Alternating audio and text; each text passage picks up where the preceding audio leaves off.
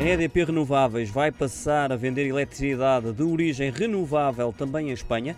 O contrato está já fechado com a MSD, também conhecida por Merck, uma das maiores farmacêuticas do mundo, num investimento que vai ficar localizado em Albacete e deverá entrar em operação em 2023. A energia vai ser produzida numa central eólica com 40 megawatts, evitando emissões anuais estimadas em mais de 50 mil toneladas de CO2. Em comunicado, Miguel Stilwell de Andrade, presidente executivo da EDP Renováveis e do grupo EDP, revelou a satisfação pelo anúncio do contrato de longo prazo com a Merck, vincando que, à semelhança da EDP, é uma empresa que está a fazer a sua parte para descarbonizar a economia e que Espanha faz parte de um mercado estratégico para o grupo EDP. Espera, por essa razão, continuar a desenvolver ativamente a energia eólica e solar em território espanhol.